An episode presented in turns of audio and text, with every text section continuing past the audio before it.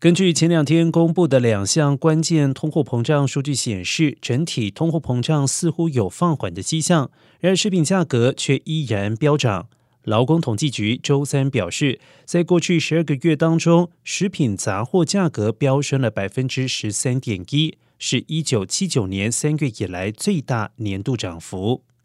其中，鸡蛋涨幅最大，其价格飙涨了百分之三十八；面粉上涨百分之二十二点七。鸡肉上涨百分之十七点六，牛奶上涨百分之十五点六，牛肉馅上涨百分之九点七，培根上涨百分之九点二，水果蔬菜上涨了百分之九点三。